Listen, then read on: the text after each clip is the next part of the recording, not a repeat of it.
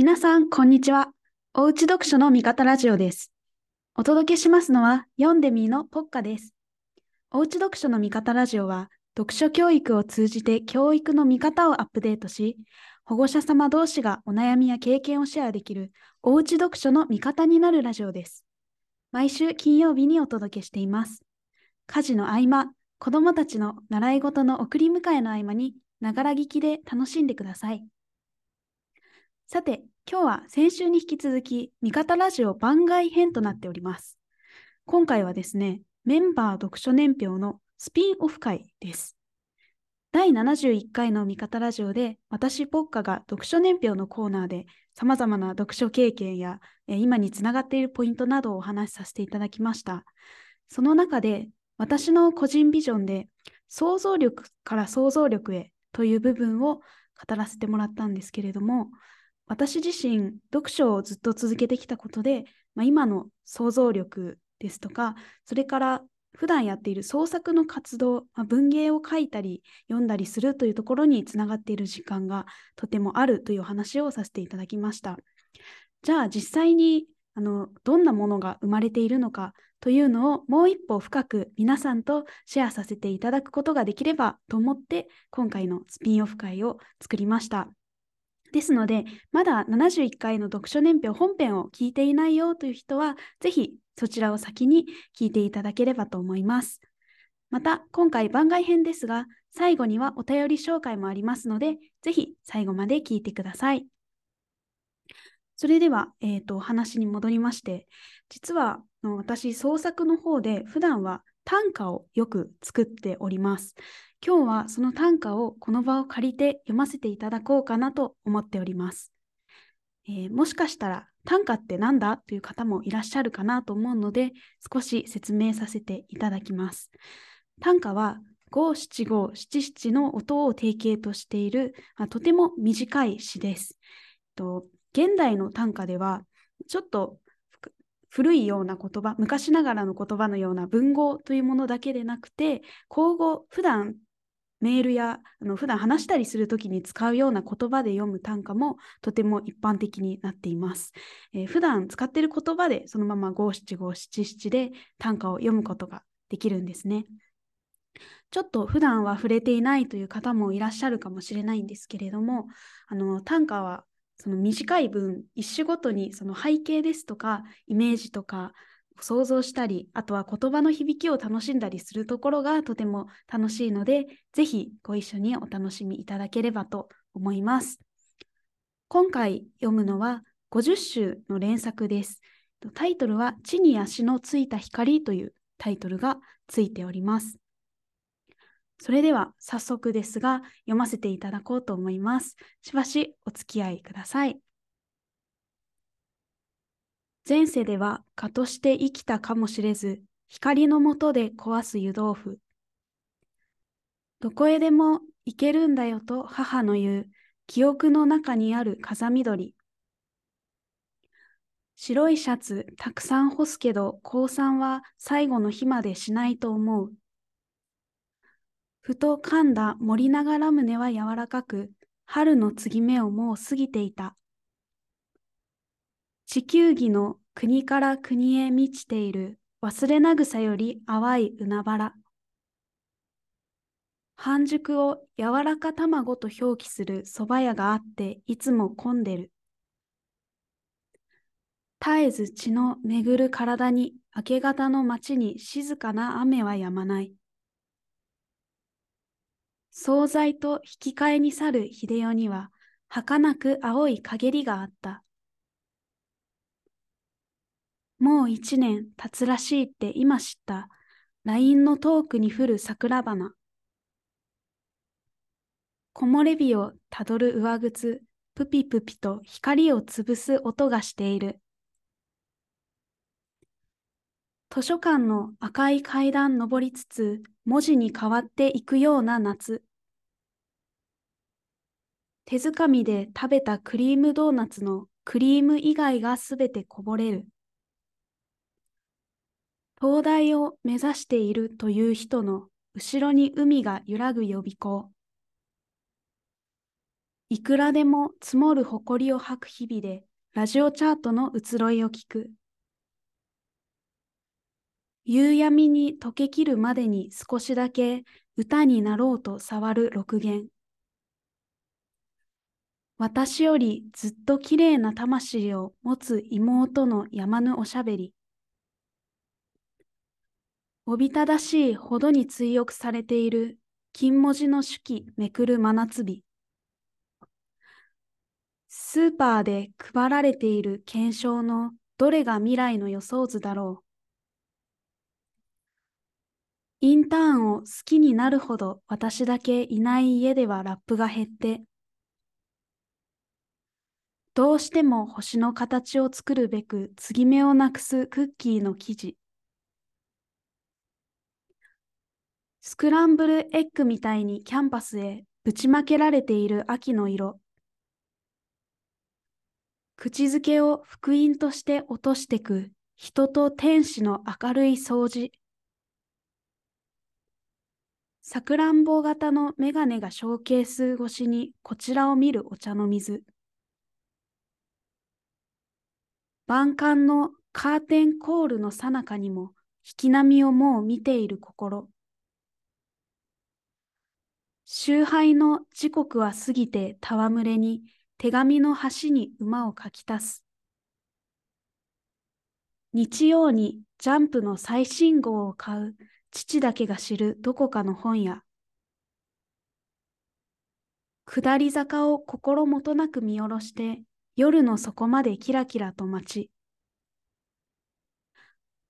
ロケットと口に出すとき胸元の記憶と重なりゆく宇宙船。午前2時過ぎても返事が来ないまま、バターロールでお手玉をする。留学へ行く友たちにスタンプを返して北極星の気持ちだ。妹がどこへでも行けますように、たくさん作る塩卵焼き。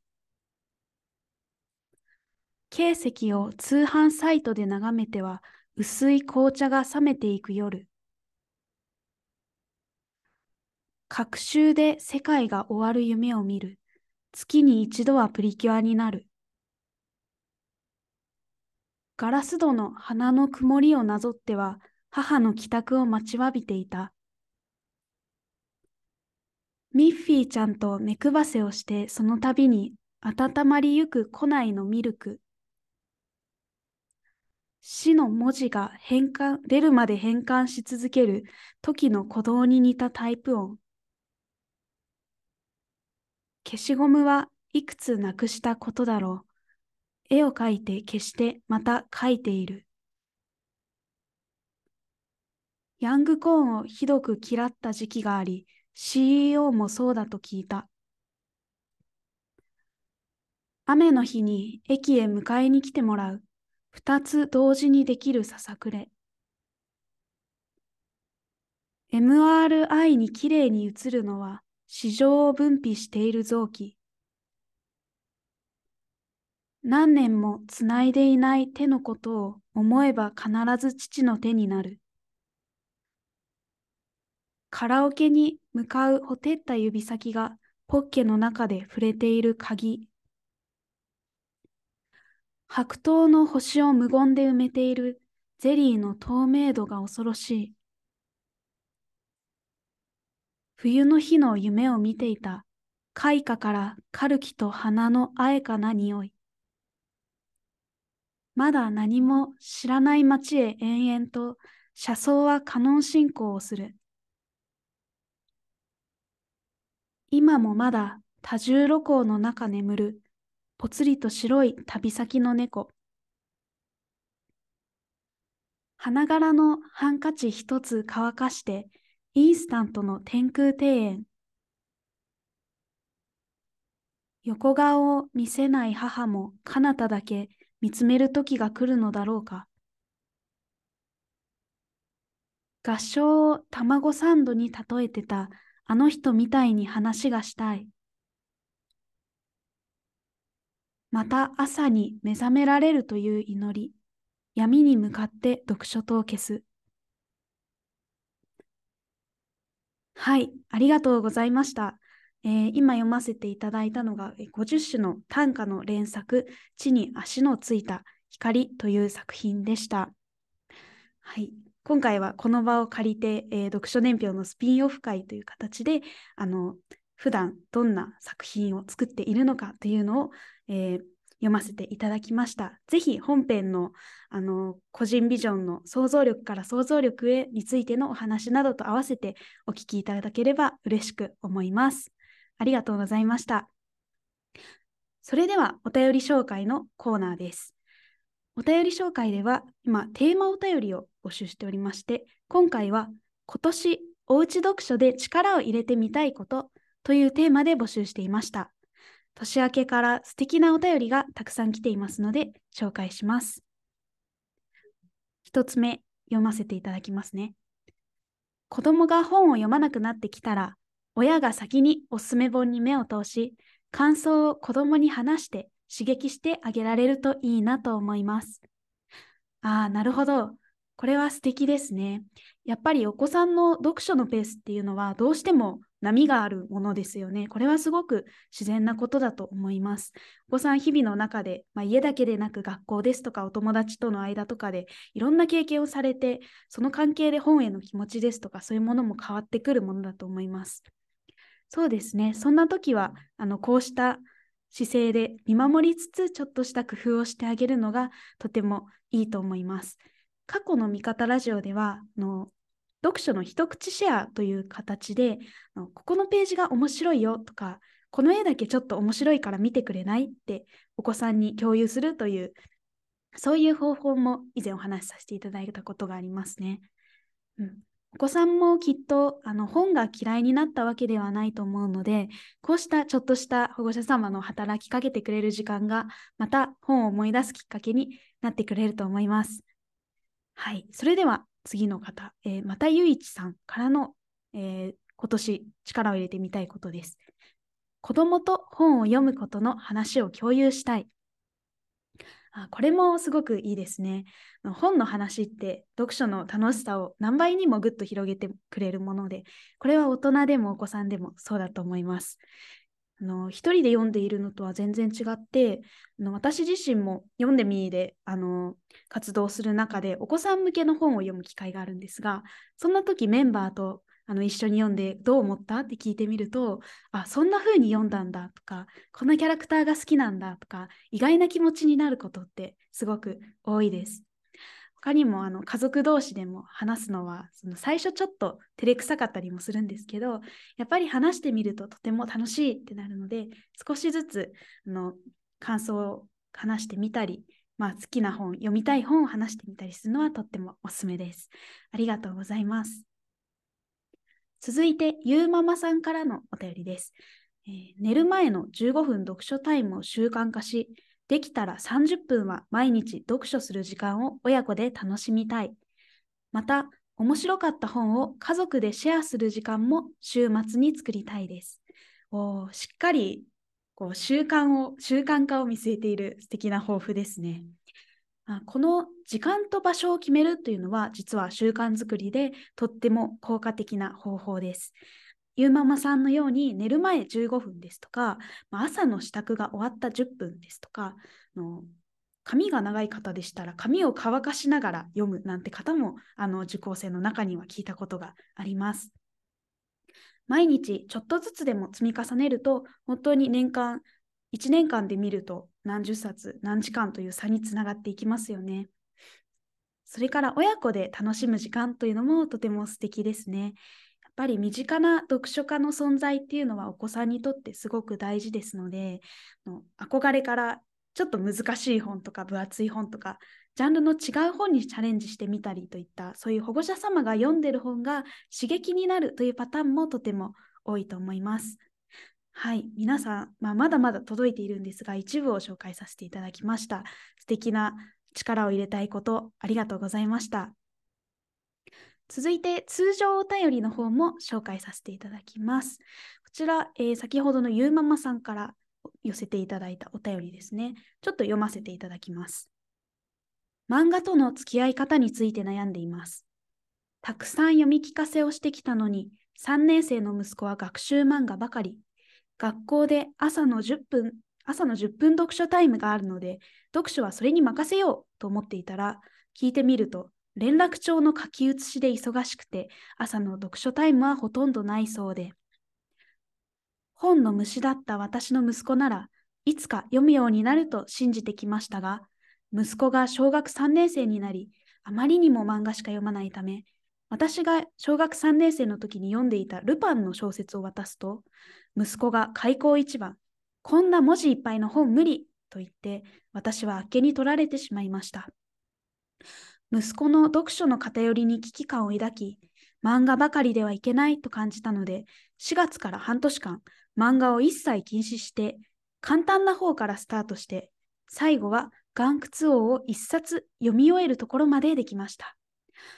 ただ、私だけの選書では、息子にヒットする本がなかなか見つからず、次の本を息子にリクエストされているにもかかわらず、読書がストップしてしまっていました。そんな中で、読んでみーに出会ってお試しでスタートしたところ、とても簡単な本からのスタートでしたが、息子がやる気になってどんどん読んでくれて助かりました。今は漫画は禁止するとかわいそうだという主人の意見もあり、また隠れて読むようになってしまったので、寝る前の15分読書以外は漫画も読んでいいということにしています。禁止すぎるのも良くないと思いますし、ただ子供に任せていると漫画だけになってしまうので、このタイミングで読んでみーと出会えてよかったなと感じています。読書家の他の先生方は漫画とどう付き合ってこられたのか、また他のご家庭の漫画との付き合い方など教えていただけると嬉しいです。はい、こうしたお便りでした。なるほど。漫画との付き合い方というところにお悩みなんですね。ゆうママさんがすごくお子さんの様子をあの細かく見てらっしゃるな、そしてあの簡単な本からスタートしてあの少しずつ読んでいくですとか、そういう細やかな工夫もたくさんされてるんだなということをあのお便り読ませていただいて感じました。そうですね。漫画が楽しいっていうのはとてもよくわかりますし、お子さんにとって自然なことだと思います。これは第70回の子供にとって身近な大人が少ない時代解決のヒントは昔の子育てにあったでもお伝えさせていただいただいお伝えさせていただいたんですけど、えー、自力でその文字を読めるようになる文字の多い本を読めるようになるっていうところはやっぱり文字からイメージを描けるようになることが大きなコツなんですよね。